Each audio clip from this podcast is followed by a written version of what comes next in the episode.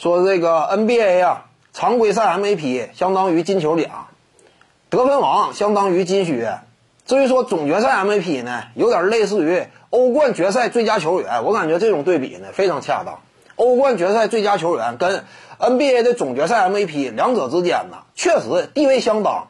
都是顶尖职业俱乐部之间较量嘛？最终决出来一个在最后那一场关键大赛里表现最突出的球员嘛？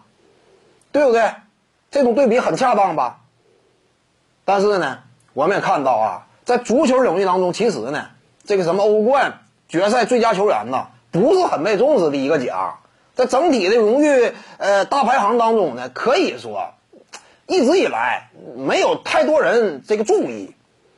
你甚至包括呢，你像这个梅西、C 罗，他俩两个人手里多少个欧冠？八九个，对不对？一把欧冠拿下那么多次冠军，率领球队啊取得的这样一种荣耀。但是梅西、C 罗，你让你问他俩各自啊，欧冠决赛这个所谓的啊最终的最有价值球员呢，所谓的 FMVP 啊，他俩拿了几个？各自只拿了一个。梅西一零年左右那会儿拿的吗？这个 C 罗呢，是一七年左右拿的。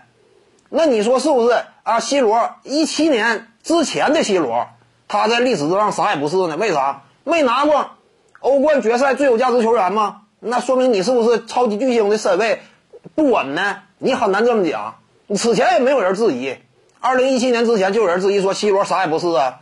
哎，你作为一支球队的核心箭头，在欧冠决赛赛场之上你都没拿过最终的 MVP，单场的 MVP，说明你啥也不是。有这么说话的吗？没有啊，这就足球领域当中，我感觉呢，呃，这样一种整体对于奖项的评价呢，还是相对理智的。因为啥呢？你比赛场次少，你不一定谁啊，这场比赛我露出来，我发挥不错，我拿了这个啊最终决赛的 MVP。但是呢，呃，在足球领域当中，我感觉这种评价还是相对客观，没有太过于重视这个奖项跟其他其他的金靴呀、金球之类能比吗？你别说跟这些比了。就跟再次一等级的一些奖项比，也差距明显。这就单崩，就这么最后那一嘚瑟可以讲。你类似的道理，你像总决赛 MVP 不就是这样吗？